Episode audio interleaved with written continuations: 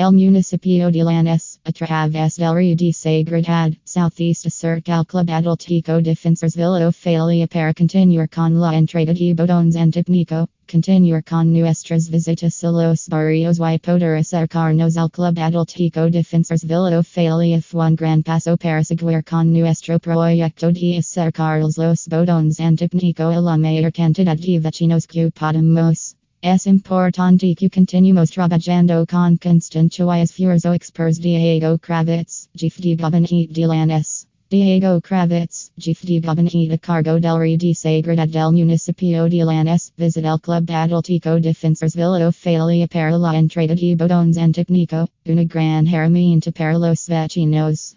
El botón Antipánico es una app simple que southeast le instala el vecino. Con esto, a través de un solo clic cuando alguien problema con respecto a la seguridad del instante Southeast pone en el centro de monitoreo, Don Southeast toma el pedido y Southeast puede ver de en día state la emergencia para poder actuar inmediatamente.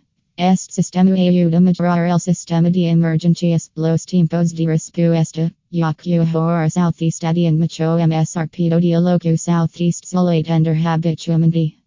El municipio de Lanús apuesta la tecnología y implementarla, sobre todo en los es el MVIPO de la seguridad.